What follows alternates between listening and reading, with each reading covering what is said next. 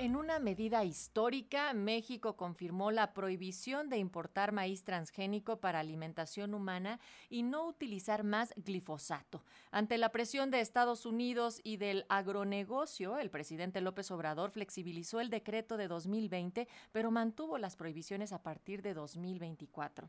Sobre el peligro para la salud en el uso de glifosato y la producción de transgénicos, voy a platicar esta tarde con el académico e investigador en el Departamento de Economía y Recursos Naturales de la Facultad de Ciencias de la UNAM, cuyo trabajo se orienta a áreas como ecotoxicología, evaluación de riesgo ambiente, salud. El doctor Omar Arellano. Muy buenas tardes, gracias por tomarnos la llamada, doctor.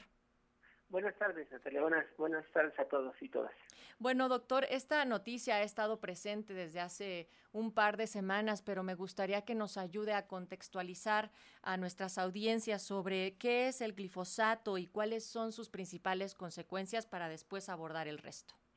Sí, gracias. Bueno, eh, para todos nos escuchan, el glifosato es un herbicida, es muy importante de mencionarlo porque últimamente incluso hay personas, ah, bueno, algunos medios han dicho que es un fertilizante, no, es un herbicida, eh, eh, es un herbicida sistémico, esto quiere decir que las plantas lo absorben y las y, causa mortandad en esas plantas. Sin embargo, este, aunque su primer uso es como herbicida, a lo largo de todos estos años ha habido mayor evidencia de que la exposición a este herbicida en humanos y en vertebrados, en, aves, en animales, en mamíferos, en peces, causa eh, también efectos adversos. Eh, de hecho, la Organización Mundial de la Salud, a través de la Agencia de Investigación en Cáncer, elevó el riesgo de peligrosidad del glifosato en humanos y lo clasificó como probable cancerígeno.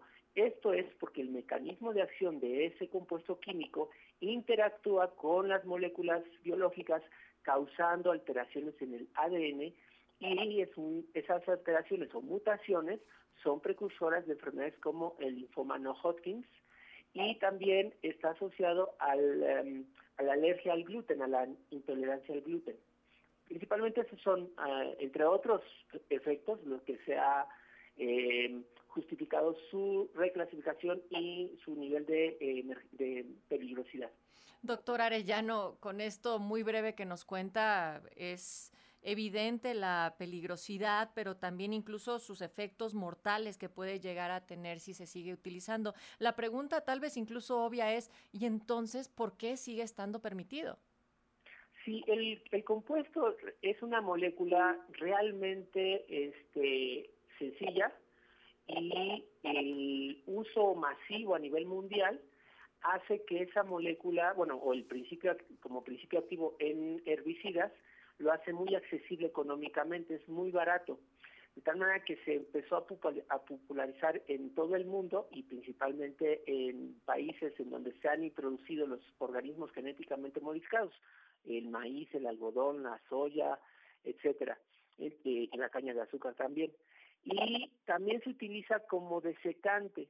Entonces, es un es muy accesible, no se requiere ningún tipo de acreditación ni nada para poderlo comprar y se está utilizando incluso en la jardinería. Entonces, su peligrosidad, como cualquier otra sustancia química, debe de estar sujeta a una regulación. El tema es que al haber una gran demanda, el costo reduce, se reduce muchísimo y este y bueno hace muy accesible su, su adquisición y eso pues nos ha puesto realmente en un problema ambiental y de salud.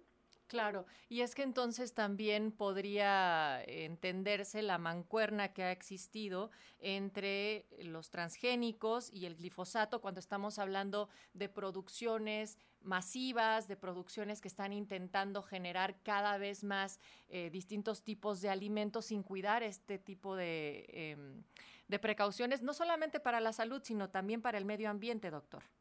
Así es, sí, efectivamente, porque fíjense que el maíz, la soya, el algodón transgénico es dependiente del glifosato. Es una es un organismo que fue modificado genéticamente que lo hace más resistente al herbicida y puede sobrevivir a concentraciones más altas en comparación con las variedades eh, naturales o nativas. Y los transgénicos se introdujeron al mercado en la década de los 90. llevamos muy pocos años en contacto con estos, con estos tipos de alimentos. De hecho, todavía no sabemos cuáles son los efectos a largo plazo. Por eso algunas de las medidas que eh, se hicieron eh, fue a, aplicar el principio de precaución, dado que no teníamos evidencia suficiente para saber eso. Muchos de los países adoptaron estas medidas, por ejemplo, Argentina adoptó muy rápidamente la soya transgénica, hay un problema de salud muy importante allí en Argentina. En México sí se ha adoptado el, cultivo transgénico, pero básicamente en algodón, eh, aún cuando hay trazas ahí, no estamos consumiéndolo. Por eso, cuando, se cuando las empresas empiezan a solicitar la introducción del maíz transgénico para consumo humano, pues eso nos movió a alertar los riesgos potenciales.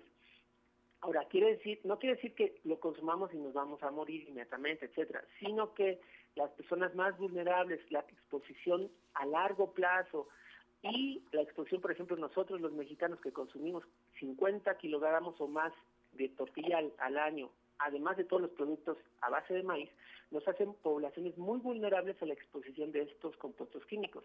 Por eso la justificación de la prohibición. Y doctor, eh, también quisiera pensar en cómo esto que mencionábamos hace unos momentos sobre la flexibilización perdón, en el decreto de 2020 significa que México podrá seguir importando maíz transgénico desde Estados Unidos para forraje, pero no para la elaboración de productos comestibles como hojuelas de maíz, fructuosa y aceites.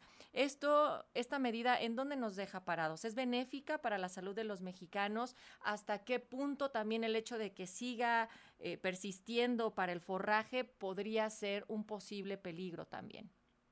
Pues ah, desde mi punto de vista creo que la decisión fue un poco salomónica en términos de que había mucha presión eh, de países eh, que, por cierto, Estados Unidos exige que se mantenga el, comercio de, estos de maíz transgénico, etcétera, pero hay más de 20 estados de la Unión Americana que ya lo prohibieron, pero son algunos de los estados que siguen produciendo y siguen exportando los que quieren que nosotros sigamos consumiendo ese maíz. Entonces yo creo que la decisión fue tratar como de, de mitigar un poco esas presiones y decir, bueno, está bien, sigamos incorporando el maíz amarillo para el forraje, pero déjenos aparte el de, el de consumo humano. De todos modos, eh, los impactos, como te digo, es en vertebrados en general, entonces todos los animales eh, que se están alimentando de ese forraje, pues hay muchos efectos que no podemos, no podemos ahorita saber cuáles serían a largo plazo, si tienen efectos principalmente en la producción de ganado, etcétera. Eso no hay, ahorita no tenemos muchas evidencias de eso, pero bueno, eh, en, en el objetivo de proteger la salud de las mexicanas y mexicanos me parece que fue una decisión que sí flexibiliza un poco para detener esta presión económica a través del Tratado de Libre Comercio y a través de, de, otras eh, otras eh, otras entidades ¿no? que tienen que ver con el comercio y la economía y nuestra vinculación con Estados Unidos y Canadá pero por el otro lado, pues bueno, inicia un proceso en el cual primero eh, protegemos a la salud pública y empezamos a hacer más investigación respecto a cuáles son las consecuencias a futuro. Ahora bien, creo muy importante decir que, que una cosa que falta es que, así como en Estados Unidos y en Canadá, todos los productos que han sido elaborados con organismos genéticamente modificados, con transgénicos, están etiquetados. Aquí en México también deberíamos de exigir que existan estas etiquetas, porque no lo hay. ¿Y cómo tendría que ser el proceso para que eso suceda? Yo creo que aquí la COFEPRIS juega un papel sumamente importante, así como COFEPRIS promovió, ¿no? La Secretaría de Salud promovió el etiquetado de los eh, productos eh, ricos en calorías y, sodio, etcétera, de azúcares también deberíamos de eh, empezar a adoptar estas medidas para que el consumidor, nosotros los consumidores finales, podamos tener la decisión de si queremos consumir comida con a base de algunos elementos transgénicos o no, incluyendo la carne también. Entonces yo creo que eso podría también a nosotros como ciudadanos tomar medidas más autogestivas de qué queremos y qué no queremos comer. yo estoy casi seguro que muchos de los que nos están escuchando ahorita se preguntarían, bueno, ¿cómo sé que esto tiene transgénicos o no tiene transgénicos, tiene trazas de glifosato o no, o tiene trazas de otros plaguicidas que también son bien peligrosos y que en México los seguimos autorizando porque no hay todavía una regulación más fuerte. Apenas empieza con el glifosato. Y hay que recordar que la Comisión Nacional de Derechos Humanos en 2018 recomendó precisamente al Estado mexicano en regular estas sustancias altamente peligrosas, incluyendo el glifosato. Y también tuvo algo que decir la Organización Mundial de la Salud, doctor. Sí, así, eh, totalmente. De hecho, por eso a nivel internacional muchos países ya empiezan a, eh, a, frenar este tipo de productos y, este y bueno y de producción, de modelo de producción. Eh, es muy importante tratar de, de, yo creo que después de la pandemia nos fuimos dando cuenta más respecto a qué es lo que estamos comiendo, cómo nos estamos comportando con, nuestro entorno natural y, este, y muchas de las enfermedades que ahora nos aquejan, pues están asociadas al estilo de vida que tenemos, pero también al, consumo de eh, alimentos industrializados. Entre esos, pues, los monocultivos transgénicos que vienen con estos eh, herbicidas, y como te digo, se aplican para muchas cosas, pero en particular estos transgénicos son más tolerantes, entonces la carga de agroquímicos que arrastran puede ser mucho mayor. Eh, doctor, en ese sentido también pienso en cómo la situación económica de nuestro país es tan diversa y en muchos casos las personas no tienen acceso a esta información o bien poder decidir qué alimentos podrían contener más de estos herbicidas y plaguicidas, cómo poder saberlo de primera mano, cómo poder estar seguros y tomar mejores decisiones.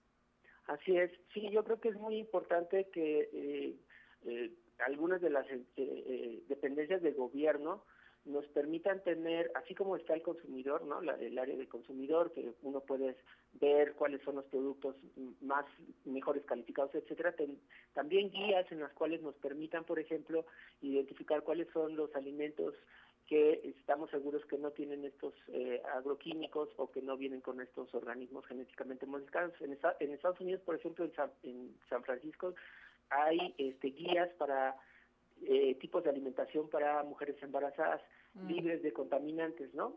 Accesibles, etcétera. Eh, apenas el día de ayer yo estaba allá en Tlaxcala, en el municipio de Españita, y la, la diversidad de maíces que tienen allá, eh, la verdad hace que este, pues tengan una, un tipo de alimento más apegado al cual nosotros estamos más adaptados como como mesoamericanos, como mexicanos y mexicanas que hemos heredado, precisamente somos pueblo de maíz. Eh, ese tipo de, alimentos también podrían llegar a puntos de venta en donde podamos nosotros accesar a ese tipo de alimentos. Por un lado, nos alimentamos más sano y por el otro, ayudamos a una economía local que este, estimula que se siga preservando esta cultura de nuestros eh, alimentos eh, que nos han seguido toda esta historia y nos van a seguir siguiendo. Entonces, sí es muy importante este pues buscar estos elementos. En la universidad quiero hacer una publicidad, este cada mes hay un se instala en tienda una, un eh, mercado alternativo precisamente para poder este, tener acceso a costos bajos de alimentos que son producidos en, la región del suelo de conservación, en métodos agroecológicos este, y con poco impacto al medio ambiente. Entonces, eh, desde las universidades también podemos hacer un montón de cosas. Sí, ya existen muchas opciones también de diversos espacios que producen de manera agroecológica, si bien no todos tienen este sello de certificado de orgánico, porque también ese es otro proceso y también requiere de una economía para las y los productores que cuando son pequeños pues es muy complicado. Sí, hay esta confianza de una manera distinta de transformar qué producimos y qué consumimos. Em, doctor Omar Arellano, una recomendación final para nuestro auditorio en también la confusión que se podría generar sobre el consumo de esta sustancia y que pudiera estar presente en sus alimentos? Sí, sí, una cosa muy importante que, que sí me gustaría como dejar como mensaje, eh, porque ahorita se está desinformando mucho en otros espacios desafortunadamente dicen, bueno, este está bien, prohibamos el, el glifosato, pero no los transgénicos. Y aquí tiene que quedar muy claro esto. El transgénico, el maíz transgénico, es dependiente de, de, glifosato. Las dos cosas no pueden, no están separadas, están las dos juntas. Entonces, las dos van en mancuerna y tienen que este, frenar el, que nos expongamos a estos productos. Por el otro lado, no es un tema de alimentación, no es un tema de que este, es la economía nacional. Eh, el decreto y toda esta, esta política que, que, se ha impulsado, que tiene su raíz con la recomendación de la Comisión Nacional de Derechos Humanos, o sea, no es una política de, de, que se les ocurrió, ¿no? sino viene todo, vienen van más de casi 15 años de investigación y de este, tratar de, poner esta información al servicio de los tomadores de decisión. Es un tema de la política agroindustrial transnacional que en México tenía un mercado captivo, eh, este, sí se llama captivo, ¿no? Este, y dependiente a, a sustancias químicas que en sus países de origen están prohibidos, pero aquí en México no.